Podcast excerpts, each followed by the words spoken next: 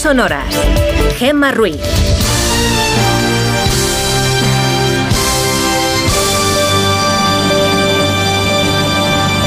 Son las 5 y 7 de la mañana, las 4 y 7 en Canarias. Buenos días.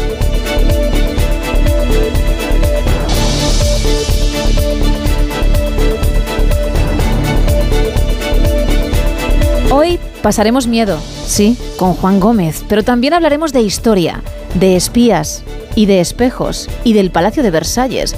¿Qué tendrá que ver todo esto? Nos lo contará nuestro profesor de Historia de la Medicina, Juste, y además vendrá nuestra nutricionista Lara Marín para hablarnos de los batidos energéticos.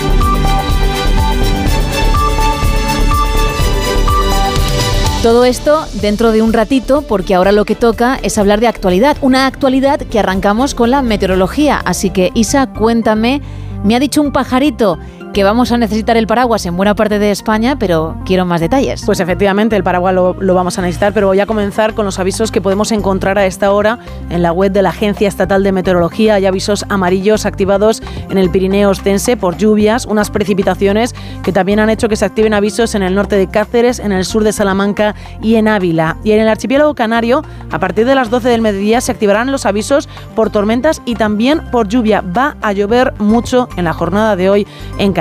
Y es que hoy ella, la lluvia, será la protagonista de la jornada, pero hay que tener muy presente también al viento, porque será un jueves con rachas muy fuertes en el área del Cantábrico, también del Mediterráneo y en las zonas montañosas de la zona centro.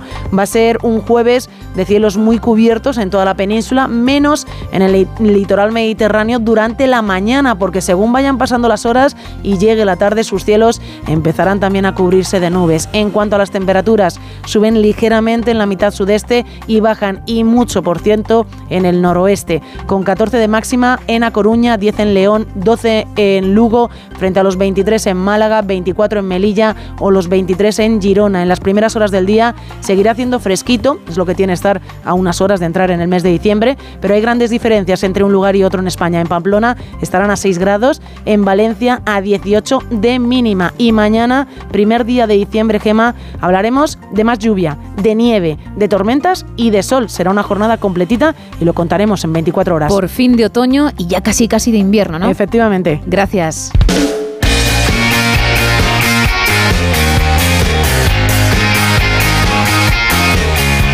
Y en deportes, ¿qué me cuentas, Paco Reyes? Buenos días. ¿Qué tal, Gema? Muy buenos días. El Real Madrid se ha convertido en el primer equipo español en lograr la primera plaza ya de manera definitiva para el sorteo de los octavos de final después de ganarle ayer 4-2 al Nápoles. Y eso que empezó el conjunto italiano marcando con gol del hijo de Simeone, el técnico rojiblanco. Gio marcó el 0-1 pero después ya remontó el partido el conjunto de Ancelotti, con grandes protagonistas, entre ellos Jude Bellingham, el inglés, autor de un gol y asistencia en otro, y otro gran protagonista, el canterano Nico Paz, que marcó el tercero, el cuarto lo hizo José Luis. Felicidad de la Casa Blanca, en otra Casa Blanca, en este caso la del Sevilla, totalmente pesimismo y muchísimo cabreo. El Sevilla quedado apeado de manera matemática de los octavos de final. Falta una jornada, pero ya es imposible que puedan lograr la clasificación. Y eso que se le pusieron muy bien las cosas.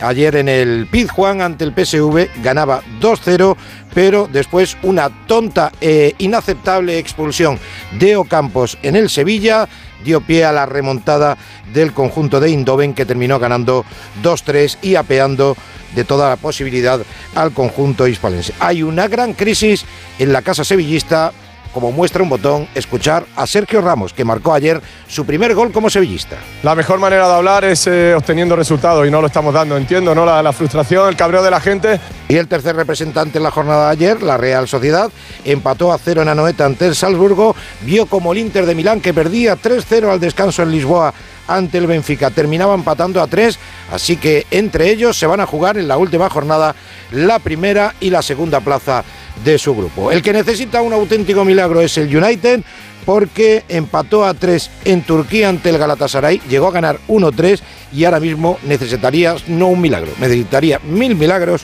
para meterse en los octavos de final. Por cierto, que ayer se jugó también un partido de la Liga, aplazado en su momento, Mallorca 1, Cádiz 1, el Mallorca dos puntos sobre el descenso y el Cádiz 3. Así que como ves, Gema, esto es un no parar y lo que te rondaré morena. Gracias, Paco. Son las 5 y 11 de la mañana, 4 y 11 en Canarias y seguimos con más actualidad.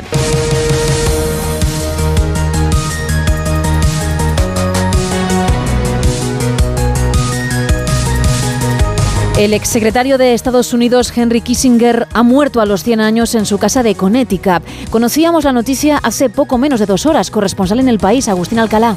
Henry Kissinger fue al mismo tiempo diplomático, gran aficionado al fútbol, amante de famosas actrices de Hollywood, escritor y estadista. Sus ideas, sus opiniones en asuntos de política exterior influyeron en presidentes y secretarios de Estado, puesto que ocupó con Richard Nixon después de ser consejero de Seguridad Nacional. Escapó de los nazis en Alemania, su país natal. Regresó allí para ser traductor de las fuerzas norteamericanas que acabaron con el régimen de Adolf Hitler. Estudió y dio clases en Harvard y sin duda alguna fue el secretario de Estado más poderoso de la historia, el que convenció a Nixon de acercarse a China, el que firmó el fin de la guerra de Vietnam y el que acabó con gobiernos molestos como el Chile de Salvador Allende. Kissinger tenía 100 años y había aconsejado a una docena de presidentes norteamericanos y a docenas de naciones alrededor del mundo. El primer ministro israelí Benjamin Netanyahu insiste, no habrá un alto el fuego permanente en Gaza, no pararán la guerra porque dice solo serviría para apuntalar el reino del terror de Hamas.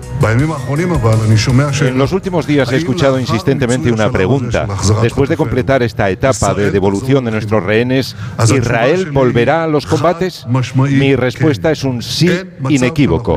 No hay escenario en el que no volvamos a luchar hasta el final. Esta es mi política.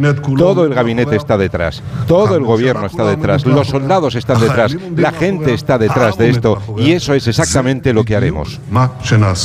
La situación en la franja de Gaza sigue siendo crítica. Mujeres que se ven obligadas a dar a luz entre los escombros o sin atención sanitaria y posibles brotes de enfermedades letales. Diana Rodríguez. La Agencia de la ONU para los Refugiados Palestinos pone el foco en las mujeres gazatíes que, además del propio conflicto, están expuestas a otro tipo de violencia. Por ejemplo, son víctimas de la desnutrición que afecta también a sus hijos lactantes o se ven obligadas a dar a luz entre los escombros en refugios o en casas sin atención sanitaria.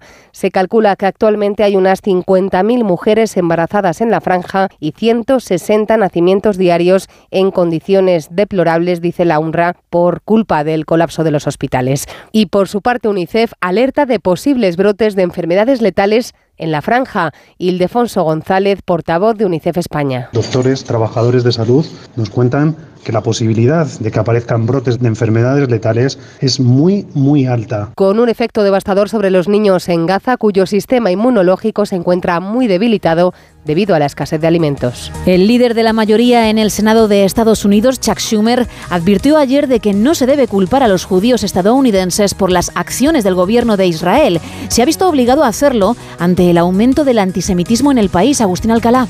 En su discurso en el Senado, Chuck Schumer, el político norteamericano judío de más alto rango, ha denunciado cómo la población judía en Estados Unidos supone solo el 2% de la población y, sin embargo, es el objetivo del 55% de todos los ataques religiosos y de odio. El líder de la mayoría demócrata en el Senado ha hablado de lo que considera el silencio de muchas personas que no son judías ante estos ataques.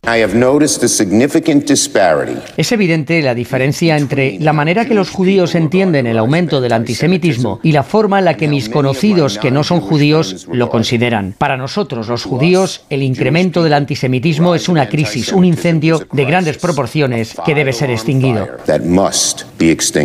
Schumer ha reconocido las aspiraciones de los palestinos y la obligación de Benjamin Netanyahu a evitar el mayor número de muertos inocentes en la franja de Gaza durante su persecución y eliminación de los terroristas. En clave nacional, cuatro migrantes han muerto tras ser obligados a arrojarse al mar desde una embarcación en Cádiz.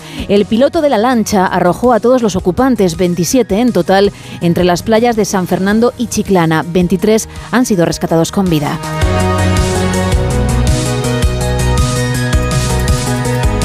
Ayer el rey Felipe VI abrió la decimoquinta legislatura, pronunció su primer discurso político tras la presentación de la ley de amnistía rechazada por PP y Vox y los pactos del PSOE con Esquerra Republicana y Junts Francisco Paniagua. Unidad y entendimiento fue el mensaje clave que lanzó Felipe VI desde la tribuna del hemiciclo en el Congreso de los Diputados y especialmente dirigido a la España que tenemos que dejar a los jóvenes. Nuestra obligación, la obligación de todas las instituciones, es legar a los españoles más jóvenes una España sólida y unida sin divisiones ni enfrentamientos. Porque el legado de la Constitución hace 45 años, dijo el rey, sigue siendo vigente. No es en absoluto mirar atrás con nostalgia si es, en cambio, una orgullosa y consciente reafirmación de nuestras mejores capacidades como país y del mejor logro que ordena en nuestros días la vida de la sociedad española, la Constitución. El rey recordó a los diputados la obligación que tienen con los ciudadanos quienes les han confiado que el pluralismo impulse la mejora de sus condiciones de vida. Esquerra Republicana, EH Bildu y BNG se ausentaron de la apertura de esta legislatura porque no se creen representados por el rey. Un inicio en el que la presidenta del Congreso, Francina Armengol, señaló a los que distorsionan la realidad desde la opacidad. El Partido Popular no aplaudió su discurso. Es más, Feijó lo consideró el peor de un presidente de la Cámara, José Ramón Arias. Es la primera vez que solo la mitad de la Cámara aplaude un discurso institucional de la presidenta del Congreso. Francina Armengol ha elogiado en su intervención las políticas socialistas y ha defendido ante el rey los acuerdos de Sánchez con sus socios. La decisión de esta mayoría parlamentaria es legítima y emana de la voluntad de los ciudadanos ejercida el 23 de julio. Distorsionar la realidad o cuestionar importantes valores democráticos desde la opacidad de la disputa solo va a aumentar la desafección de la sociedad hacia las instituciones. Los populares se han negado a aplaudir el discurso de Armengol porque consideran que ha sido una provocación. Para Núñez Feijóo ha abandonado la institucionalidad para convertirse en una diputada socialista. Hemos estado respetuosos, pero aplaudir esta provocación nos parece absolutamente inadecuado. Insisto, es el peor discurso de un presidente del Congreso que yo he escuchado en mi vida. Vox tampoco ha aplaudido a la presidenta del Congreso porque consideran que ha sido un mitin del Partido Socialista. El PSOE se reunirá con Junts este sábado en Ginebra. Desde el Ejecutivo evitan desvelar la identidad del verificador o mediador. Los socialistas apuestan por el secretismo absoluto para mantener la buena relación con los de Puigdemont y que sigan adelante los acuerdos de investidura. Ignacio Jarillo. Será así el próximo sábado cuando se reúnan PSOE y Junts en Ginebra, en la primera de las reuniones que mantendrán a partir de ahora, como pidió Carlos Puigdemont, para evaluar el cumplimiento de los acuerdos por parte socialista. Una cita que confirmaba visiblemente incómodo el número 3 del PSOE, Santos Cerdán, que ventilaba la cuestión quitándole importancia. Es una reunión de trabajo. ¿Y quién va a ser el verificador? Es una reunión de trabajo, nada más. Pero la reunión es de calado porque es inédita en democracia. Es la primera vez que el partido que gobierna tiene que reunirse fuera de España con el líder del partido que lo sustenta porque sigue prófugo de la justicia. La cita de Ginebra llega además horas después de que Carles Puigdemont se mostrara dispuesto a apoyar una moción de censura del PP, aunque Núñez Fijó decía aquello de no somos como ellos. Pero yo no puedo aceptar lo que el señor Sánchez ha aceptado. A mí no me nombra presidente de gobierno el señor Puigdemont. De momento no se conoce lugar exacto, orden del día, ni quién o quiénes serán los verificadores o mediadores que den fe de las sesiones que estaría dispuesto a hacer el Partido Socialista. El abogado de Puigdemont denuncia persecución política, reclama impedir que el juez investigue y califica el envío de la causa de Tsunami Democratic al Tribunal Supremo como chocante y bizarro. Eva Llamazares. Un único hilo conductor a juicio del abogado Boye y son sus ideas políticas. El letrado de Puigdemont pide en nombre de su otro defendido y mano derecha del expresidente Josep Lluís Alay que se deje sin efecto el envío de la causa de Tsunami al Supremo y dice que resulta sorprendente que se trate de que esta causa no parezca una persecución política. Según el escrito al que ha tenido acceso Onda Cero, no existe delito de terrorismo e incluso admitiendo que alguno participara en la convocatoria y promoción de la ocupación del Prat y de la Junquera, en ningún caso puede atribuírseles la previsión de muertes o lesiones. Califica la exposición razonada de sonrojante, chocante y muy bizarra. Ya se ha producido el primer enfrentamiento en el gobierno de coalición. Ha sido a cuenta de la reforma del subsidio por desempleo que el Ejecutivo tendrá que afrontar para poder captar el cuarto desembolso de los fondos europeos. Caridad García. Yolanda Díaz quiere dejar claro que la reforma de los subsidios en España es cosa suya, su competencia. No ha sentado bien que el número 2 de Calviño hablase de la cuestión en una conferencia hace un par de días. Es fundamental potenciar el acuerdo de actividad para que el apoyo que hace la Administración tenga reciprocidad en la búsqueda activa de trabajo trabajo y en la aceptación de las ofertas eh, adecuadas de trabajo. La vicepresidenta segunda ha aprovechado la presencia de cámaras y micrófonos en el Congreso para escenificar su desagrado. Es una competencia del Ministerio de Trabajo y Economía Social y por tanto de esta vicepresidencia. El Gobierno progresista de España no va a recortar el subsidio por desempleo, por tanto las personas trabajadoras pueden estar tranquilas. Tanto empresarios como sindicatos entienden que el modelo asistencial necesita una reforma para incentivar la reincorporación al mercado laboral,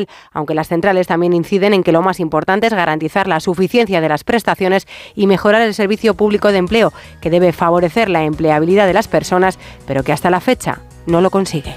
El IPC se modera tres décimas en noviembre hasta el 3,2% por el abaratamiento de carburantes. Ignacio Rodríguez Burgos. El IPC adelantado muestra una moderación de tres décimas y queda en el 3,2%, lo que, según la vicepresidenta primera, incrementa la competitividad de nuestra economía. Los salarios siguen ganando poder adquisitivo y las empresas españolas competitividad, aumentando su cuota de mercado incluso en el difícil contexto internacional. Pues a pesar de la moderación de los precios, las familias y las empresas siguen tirando de ahorro. Sus depósitos caen un 1,2% y un 2,4% respectivamente, según datos del Banco de España. Además, la OCDE ha rebajado su previsión de crecimiento para nuestro país en 2024. Pide un ajuste fiscal más fuerte y que el gobierno compense cualquier gasto importante en lo que considere prioridad con recortes en otras áreas.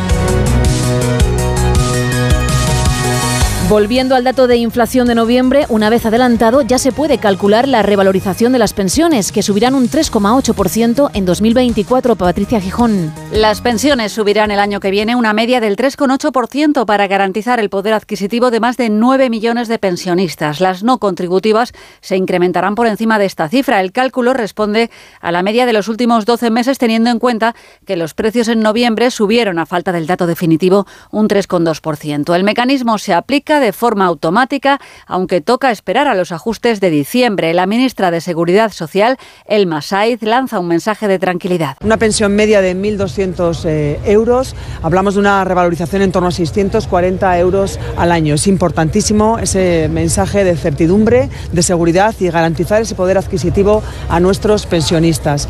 Los españoles son partidarios de dejar la herencia a sus hijos sin condiciones, según un estudio de la Fundación BBVA Mercedes Pascua. Más del 80% de los encuestados está a favor de dejar sin condiciones la herencia a sus hijos y más del 60% está a favor de eliminar el impuesto de sucesiones. La herencia se entiende en España como un bien familiar comunitario que no debe salir del entorno, incluso para los que no tienen hijos. Luis Ayuso es uno de los autores de este estudio. La herencia se interpreta como algo comunitario, es el esfuerzo de muchas generaciones. Y por tanto, ese esfuerzo tú prefieres que vaya a, tu línea familiar directa antes que a la familia política, que es la que representa a tu pareja. Cada vez se invierte más dinero en vida. El 51% de los padres asegura haber ayudado a sus hijos a irse de casa y el 72% les ha dado dinero para formación. Las ayudas de padres a hijos están muy presentes en lo cotidiano. El 37% ha pagado recibos esenciales y prácticamente uno de cada dos abuelos ha cuidado a sus nietos para que los padres puedan ir a trabajar.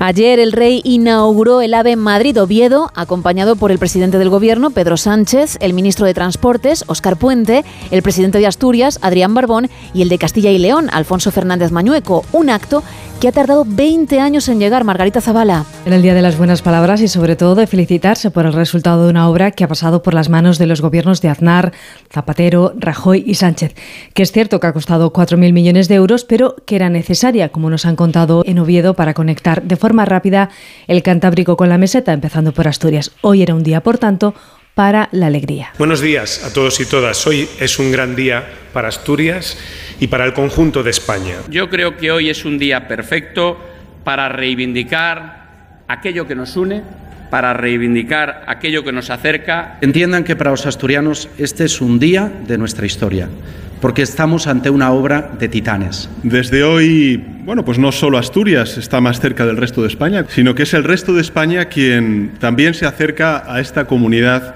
autónoma bendecida por una belleza y por una geografía única. Partirán a primera hora de la mañana los primeros trenes con pasajeros que tardarán poco más de una hora en hacer el trayecto. Y vamos a terminar con una nueva historia de Javier Cancho para más de uno en la que habla del paciente que no podía recordar. La historia de la medicina es una constante cura de humildad. La destreza de dudar no se adquiere en cuestión de días o semanas. En ocasiones hacen falta varios siglos para encontrar una respuesta. Henry Mollison fue atropellado por un ciclista cuando era niño. Poco después empezó a sufrir convulsiones epilépticas. Según crecía, esas convulsiones fueron más frecuentes y más intensas. Su calidad de vida se deterioró tanto que aceptó operarse. En un hospital de Connecticut le estirparon 8 centímetros de tejido cerebral del hipocampo situado en lo más profundo del lóbulo frontal. La extirpación de pequeñas porciones de tejido cerebral sigue siendo hoy un procedimiento quirúrgico para tratar la epilepsia, pero ahora, con láseres y escáneres del interior de nuestras cabezas, es difícil que resulten dañadas otras regiones cerebrales. En 1953 la neurocirugía no tenía esas herramientas. Ni siquiera se tenía conciencia plena de la verdadera función del hipocampo y su influencia, una influencia específica, en una parte esencial de lo que somos. Con 27 años tras la operación, Henry solo conservaba recuerdos anteriores a su adolescencia. Pero además y sobre todo había perdido la capacidad de formar nuevos recuerdos. Si conocía a alguien por la mañana, era incapaz de recordarlo por la tarde. Su memoria duraba minutos. Una de las psicólogas que le trató, la doctora Brenda Miller, dejó escrito que Henry siempre fue amable y cercano, a pesar de que en cada consulta se presentaba como si nunca se hubieran conocido. La amnesia es terrible. Henry solía descubrir cada día que su tío, al que tanto quería, había muerto. Lo descubría cada día aunque llevara años fallecido el paciente HM pasó a ser un referente. Gracias a ese caso, el neurocientífico noruego Edward Moser ganó el Nobel de Medicina. Moser identificó las células del cerebro que nos permiten saber dónde estamos. Esas células no solo se encargan del espacio, también se ocupan del tiempo. Moser explicó que es difícil mantener cierto entendimiento del mundo si no podemos colocar las cosas en algún lugar del espacio y organizar lo que va sucediendo en una correlación de tiempo. Todas nuestras intuiciones, percepciones, todos nuestros pensamientos han de ocupar necesariamente un lugar en el tiempo. Para localizar algo que nos haya pasado no basta con decir dónde fue, también tenemos que saber cuándo ocurrió. Es lo mismo que sucede con el universo. Una de las conclusiones de la teoría de la relatividad de Einstein es que el tiempo y el espacio no son independientes, no lo son. Lo que le ocurre a uno le afecta al otro. Moser explicó la esencia del paciente HM. Cuando las habilidades del espacio y el tiempo se pierden de alguna manera, nos perdemos a nosotros mismos. Por eso hay 47 millones de personas en el mundo viviendo en el olvido constante, habitando en la perpetua inexistencia de la memoria son los enfermos de Alzheimer.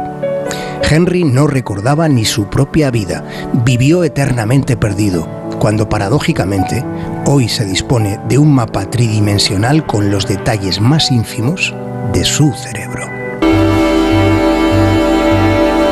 5 y 29, 4 y 29 en Canarias. Miguel Ondarreta, muy buenos días. Hola Gema, ¿qué tal? Buenos días. Muy bien, ¿y tú cómo, cómo llevas ya este jueves? Bien, muy, muy pendientes del reloj porque estamos a punto de llegar a las cinco y media, a las cuatro y media en Canarias y en cuestión de 30 minutos expira, expira la, la tregua de los últimos seis días entre Israel y Gaza.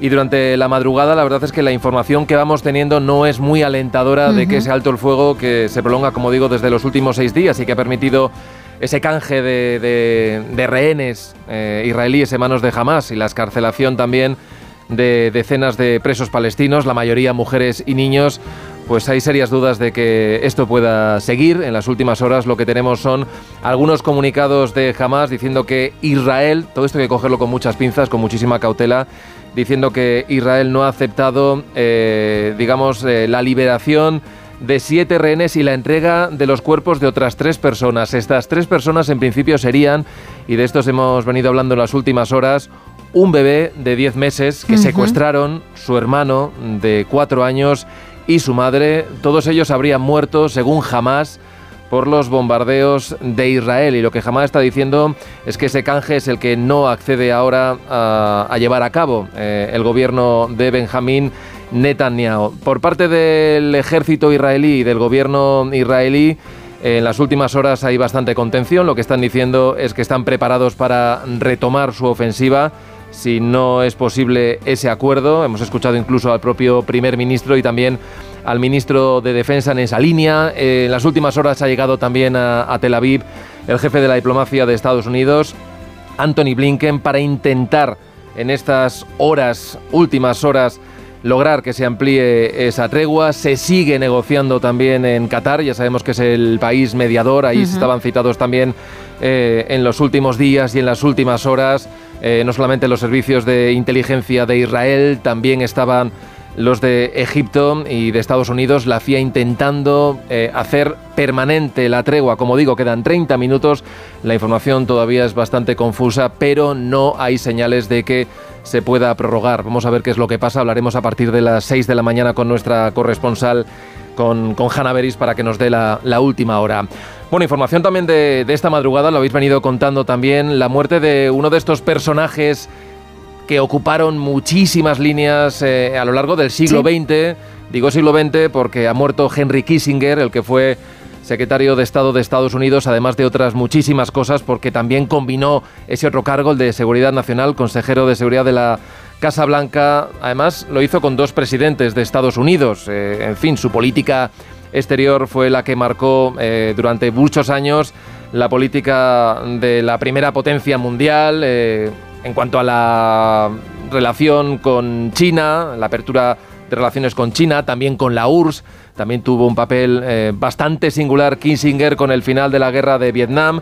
De hecho, ganó eh, ya sabes que en esto de los premios Nobel hay, hay, siempre cierta controversia, pero ganó el premio Nobel de la Paz y también fue muy discutida después, digamos, la, el apoyo ¿no? que dio Kissinger a, ciertos golpes de Estado, entre otros el que llevó al poder a Augusto Pinochet en el año 73 en Chile. Hasta hace muy poquito ha seguido publicando, ha seguido participando en, conferencias este personaje, Henry Kissinger, que hoy esta noche ha muerto a los 100 años de edad, así que hoy también hablaremos de, su figura. Y en el plano nacional, por resumirlo mucho, eh, tenemos una confirmación, digamos, oficiosa de lo que va a ocurrir el próximo sábado, que va a ser ese primer encuentro en, Suiza a tres bandas entre el Partido Socialista, Junts, con Puigdemont presente en ese encuentro, y los verificadores internacionales, que seguimos sin saber quiénes son. Ese equipo eh, de más de una persona, no se ha dado ningún detalle, sabemos que va a estar allí Santos Cerdán, y ayer estaba, la verdad, bastante renuente a dar detalles de, lo que va a ocurrir en Suiza en esa reunión. Decía que es una reunión básicamente de trabajo y que bueno, que no quieren hablar mucho más. Hoy Bolaños, por cierto, también va a estar en Bruselas dando detalles al comisario de justicia, entre otros, sobre esa ley de amnistía. Y hoy contaremos la resaca de lo que fue la apertura oficial de la decimoquinta legislatura, con el discurso del rey, apelando a la unidad, y con ese otro discurso también de Francina Armengol, que no eh, concitó los aplausos de la bancada del PP y de Vox porque dijeron básicamente que no fue un discurso propio de la presidenta del Congreso, sino más bien de la presidenta de, un partido político. Vamos, Vox decía que era un meeting, en fin, tenemos la controversia eh, política y la, y la batalla eh, en el día a día ¿no? de una legislatura. Lo decíamos hace cuatro años, que iba a ser muy polarizada, de mucha crispación y tenemos prácticamente, Gema, los ingredientes para que esto siga ocurriendo en esta legislatura. Desde luego, pues mucho que contar, ¿eh? a partir de las seis, de las cinco en Canarias, con Miguel Ondarreta al frente de esa primera hora de más de uno y por supuesto con Carlos Alsina y todo el equipo. Muchas gracias, Miguel. Feliz jueves. Gracias, Gema. Buen día. Chao. Buen día. Son las 5 y 34, 4 y 34 en Canarias. ¡Paren las rotativas! Vale, ya pueden arrancar.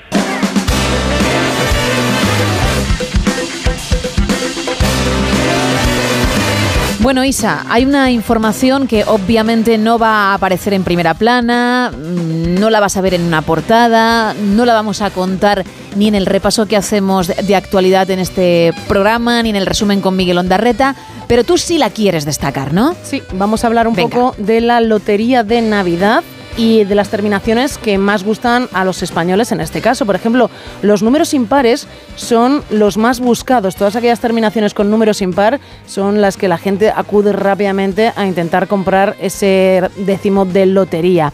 También gusta mucho en España todas aquellas terminaciones que sea el 15, bautizado como la niña bonita, los patitos, es decir, el 22, o este año, por ejemplo, el número 33, que cobra vida para todos aquellos que sean amantes de la Fórmula 1 por su vinculación a Fernando Alonso.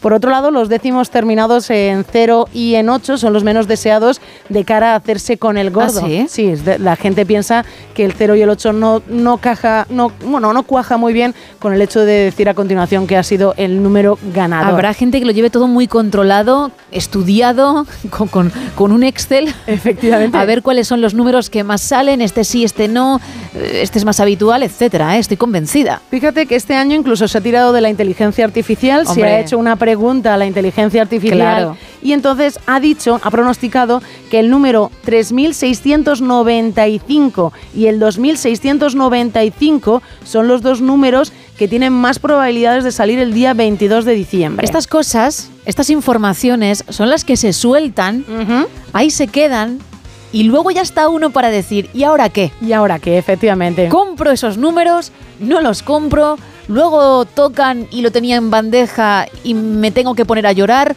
o tengo que celebrarlo porque hice lo que tenía que hacer. Qué dilema, ¿eh? Pues una vez que lo sabes. Por lo que he leído, estos dos décimos, estos dos números están agotados. Claro. Por lo que he leído. Con lo cual, la mayor parte de la gente ha optado por la segunda opción. Trae para acá. Trae para acá por si acaso, ¿verdad? que, bueno, si tengo que coger un número, pues me da igual uno que otro. Ya que ha dicho esa inteligencia artificial esto, pues esos mismos, vale. Esos. Por ejemplo, otros números que este año la gente también ha ido a comprar, el 28.523, en referencia al 28 de mayo de 2023, que se celebraron las elecciones municipales y las autonómicas. Ah, también. Sí, sí, pero es que también hay otro número muy político, el 23.723, en referencia al 23 de julio del 2023, que fueron las elecciones generales pero es que también tienes un número dedicado a Carlos Alcaraz cuando ganó Wimbledon, que es el 16.723. Que el pobre pues no ha ido muy bien después, ¿eh? Bueno, pero si alguien es supersticioso y piensa que eso puede ser gafe, se puede chafar ahí la idea, ¿eh? Fíjate, fíjate. Pobre, pobre. No lo había pensado. muy bueno, claro. y también, amantes del fútbol, la selección española femenina se alzó con la Copa del Mundo en Australia. ¿Qué día? El 20 de agosto del 2023, con lo cual otro décimo muy, muy buscado es el 20.823. O sea que hay números que se buscan. Y si no, si también te mm, quieres otros números que se han dicho, la jura de bandera de la princesa Leonor, el 71.023, 7 de octubre del 2023. Con lo cual, la gente busca muchos números y tiene sus supersticiones, pero todos los años hay fechas que a la gente le gustan más, le gusta menos y por eso buscan estos décimos. ¿Tú tienes alguna superstición a la hora de, de comprar cuando llegan fechas así? Yo siempre compro un décimo que acabe en el número 4 todos los años. ¿Pero es tu número favorito? Es mi número favorito, ah, evidentemente. Y luego, el año que nació eh, mi sobrina, compré el décimo correspondiente al día que nació mi sobrina no tocó. Ah, claro. es que, digo, la gracia está en que hayas continuado también con ese otro número, porque ya sé que ese año no cayó nada, porque estás por aquí. Claro, y si no tendría que comprar a día de hoy cuatro décimos de cada uno de mis sobrinos. Así que me voy a quedar con el cuatro por ahora. No, al final puedes tirar con la excusa de, bueno, fue la primera, tuve esa idea y, ya está. Y, ahí está. Y no tienes que gastarte tanto dinero. Efectivamente, pero esa es otra, ¿eh? Número impar, el, el, número que más gusta a los españoles para comprarse la lotería de Navidad. Bueno, pues dicho queda, luego que cada uno obviamente haga lo que desee. Gracias, Isa. Tenemos que cambiar de tema, tenemos que abrir la puerta del misterio.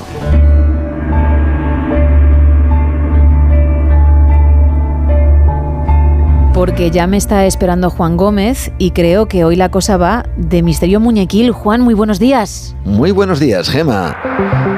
Ya hemos hablado en varias ocasiones de muñecos o muñecas supuestamente malditas.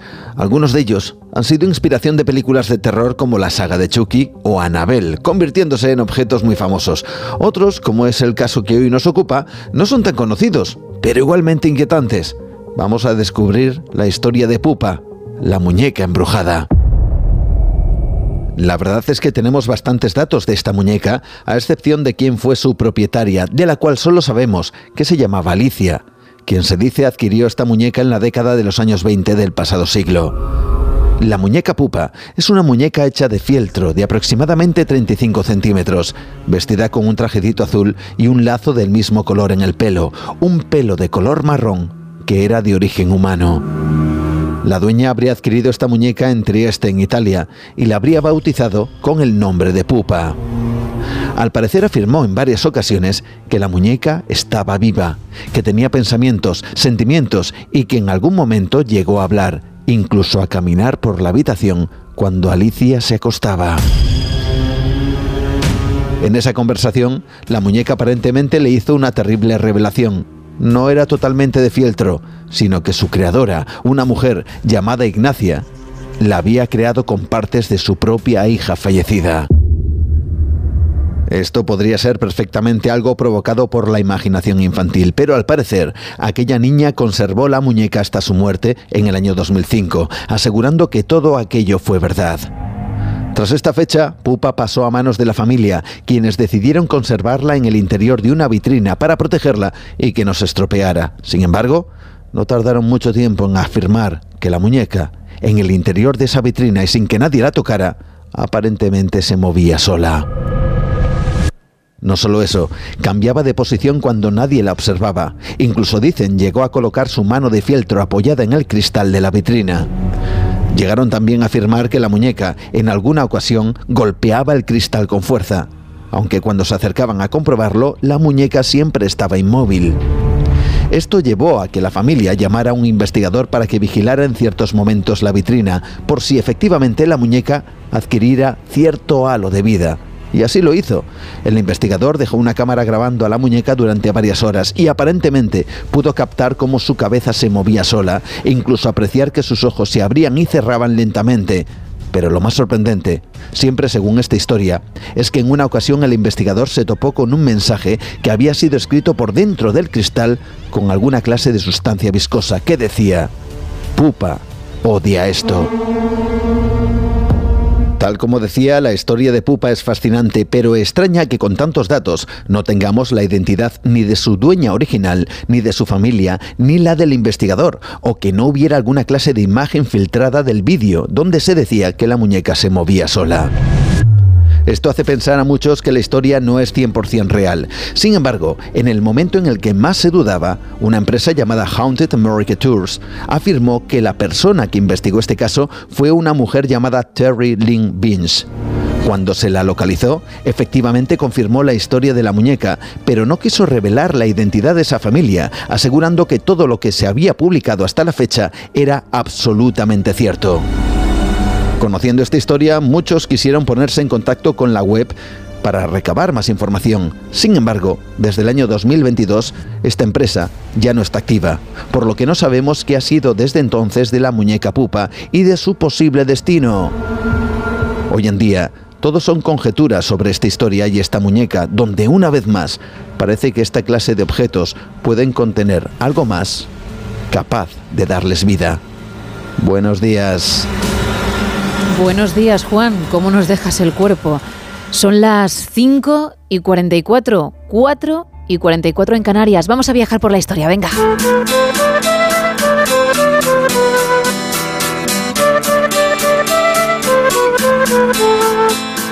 Tengo que saludar al profesor de Historia de la Medicina de la Universidad de Deusto, Juste. Muy buenos días. Hola, buenos días. ¿Qué tal estáis? Muy bien. Oye, hoy viajamos a Francia y algún que otro país más y encima la cosa va de espías.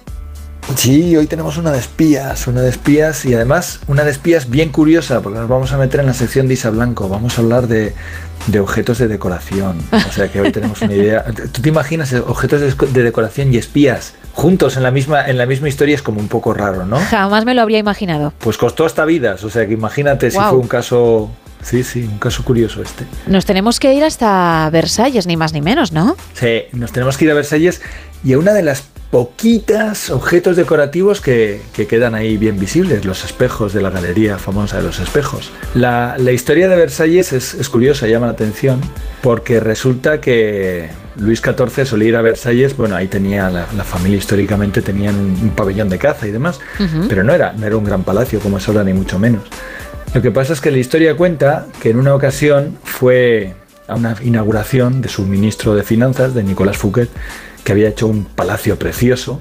Unos dicen que porque era un poco celoso Luis XIV, otros dicen que porque es que Luis XIV se dio cuenta de que este ministro se le estaba yendo el dinero a manos llenas por otras cosas, decidió encerrar a, Nicolás Fouquet. Después de inaugurar su palacio, dijo, este palacio es demasiado grande para ti, le encerró y luego contrató a todos los que habían trabajado en él, al arquitecto Lebe, a, Lebrun el pintor, a todos. Y entonces construyó un maravilloso palacio en Versalles que, bueno, duró un montón de años, cada vez le hacía una pequeña ampliación más, le hacía una cosa más, iba metiendo mobiliario. Lo que pasa es que cuando ahora vas a Versalles y lo visitas, que es una visita muy curiosa, no ves apenas mobiliario. Y dices, qué, qué decoración más, parece María Condo, está todo ahí, todo recogido, no hay nada. Y qué minimalismo, ¿verdad? Sí, sí, qué minimalista todo. En realidad no, en realidad estaba muy, muy, muy decorado con, muebles de Luis, Luis XIV de la época. Pero ¿cuál era el problema? El problema está en que cuando estalló la Revolución Francesa y asaltaron los palacios, pues este palacio se quedó prácticamente sin nada. De hecho, el gobierno francés y los que llevan el patronato de Versalles se dedican a comprar pues todos esos muebles Luis XIV, Luis XV que hay por ahí se dedican a comprarlos a doblón, o sea, pagan un dineral y están tratando de reamueblar el, palacio. Pero básicamente lo que ha habido desde, desde que se puso prácticamente y lo, que ha, y lo que ha estado ahí presente en muchísimos momentos de la historia son los famosos espejos de la galería, los espejos. Estos espejos pues no, no es nada lo que han visto. Han visto poco menos que la, la, creación del imperio alemán, del Segundo Reich, cuando en 1871 ahí nombran al, rey de Prusia Kaiser de Alemania, del Segundo Reich, y también el final del Segundo Reich, por así decirlo, porque es ahí mismo donde se firma un 28 de junio de 1918, el, final de la Primera Guerra Mundial, ahí es donde, donde se firma también. O sea que mira la de cosas que han visto los espejos. Sin embargo, lo de hacer espejos, que hoy día parece algo normal, en su momento no solamente era una artesanía, era un auténtico arte hacer un espejo grande era una cosa que muy poquitos, muy poquitos sabían hacer. ¿Y sabes dónde estaban esos poquitos? En otro país que nada tenía que ver con Francia, ni, ni con Versalles, ni nada en absoluto, ¿no? Exactamente, estaban en Venecia. Vaya. Eso era un pequeño problema, claro, porque Luis XIV quería hacer una, una sala enorme con sus espejos maravillosos, a poder ser grandes, no pequeñitos como se hacían entonces, pero para eso tenía que ir a Venecia a encargarlos. Y le costaba un dineral y Luis XIV ya hemos visto que si a Fouquet no le dejaba gastarse mucho dinero, pues no le apetecía gastarse mucho dinero tampoco en espejos. No es que fuera ni mucho menos un rey agarrado, ¿eh? ni, ni, mucho menos.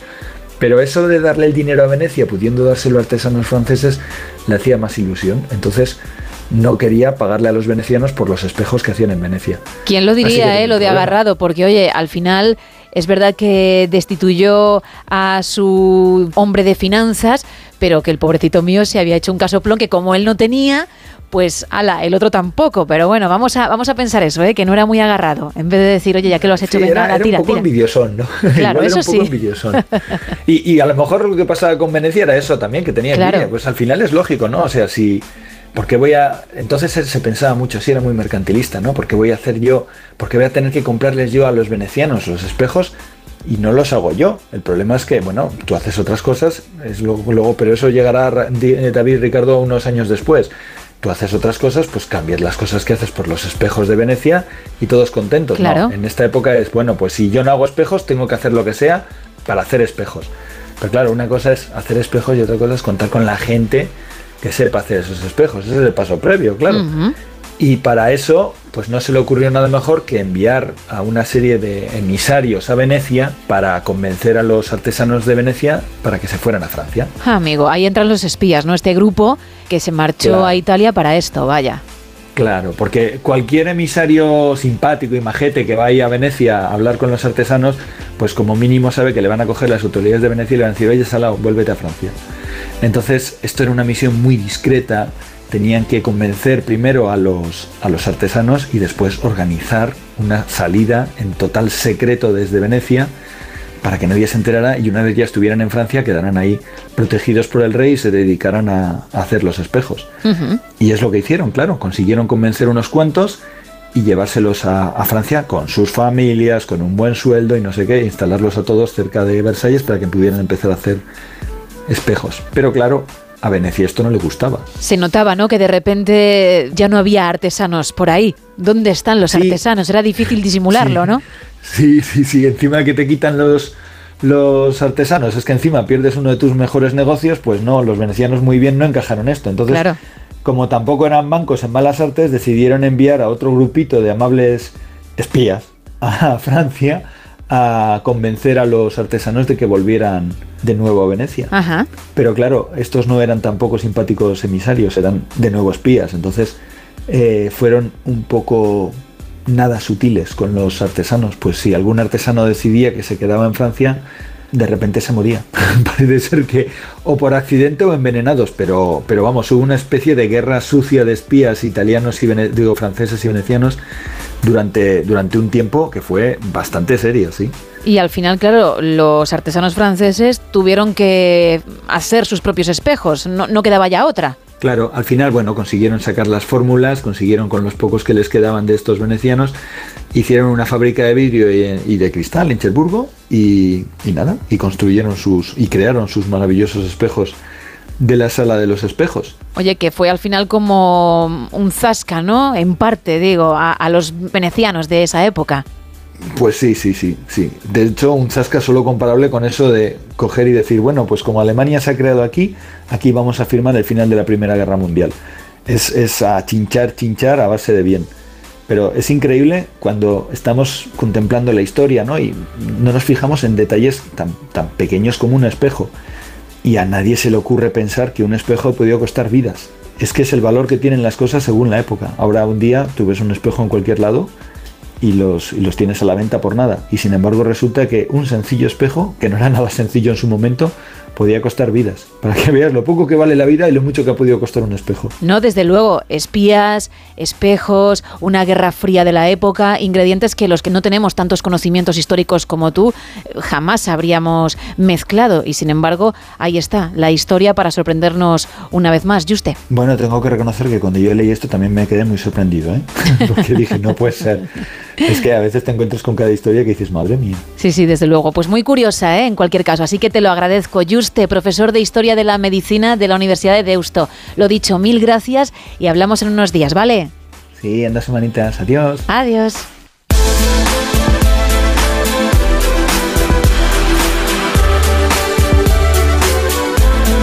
Cinco y casi 53 de la mañana, 4 y 53 en Canarias. Y vamos a cambiar completamente de tema. Vamos a hablar de nutrición.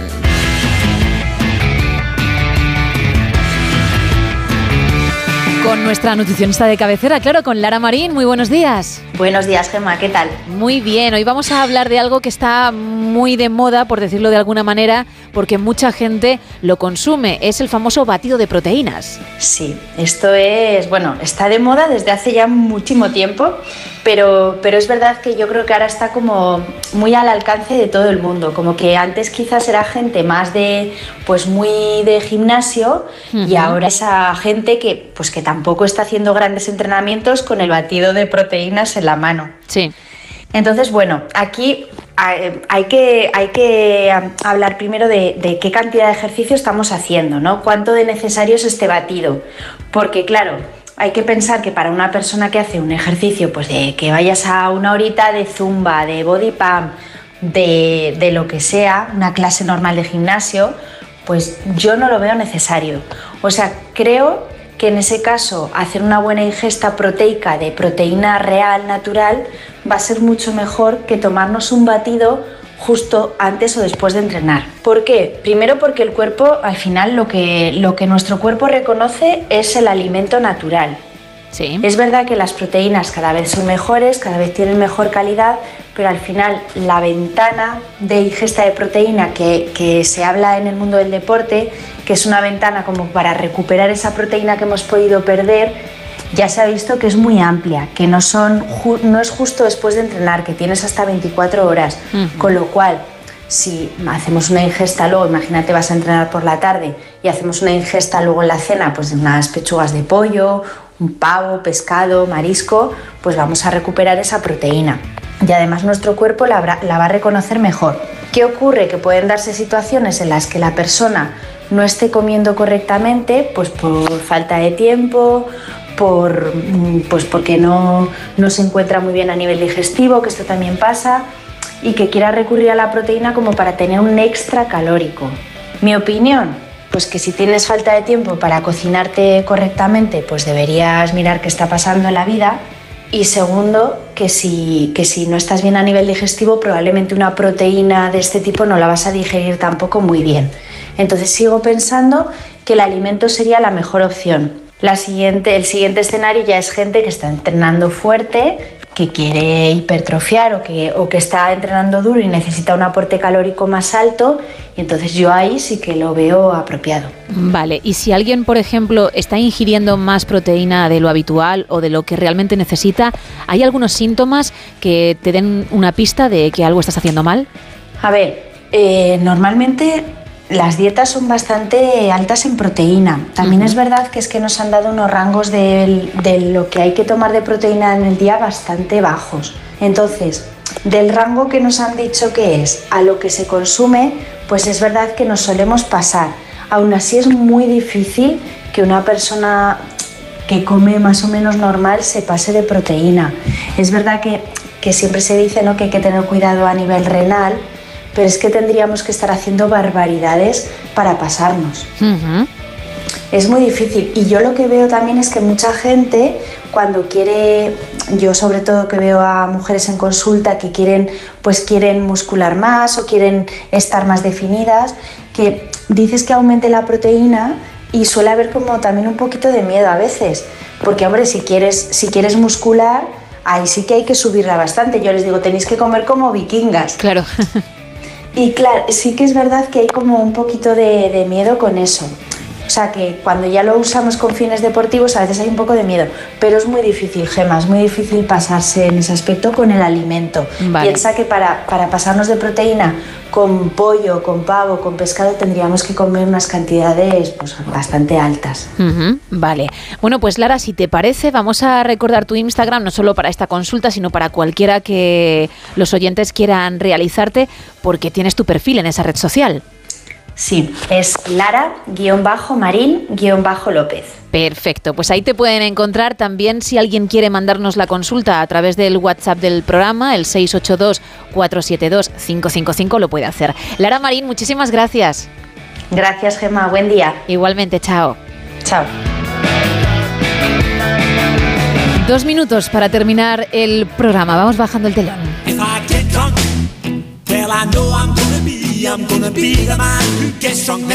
Mañana más, además a partir de las 3 de la madrugada, de las 2 en Canarias, te espero, incluso si tienes que hacer 500 millas, como dicen en la canción, ¿eh? que seamos tu compañía, Onda Cero. Hasta mañana, feliz jueves.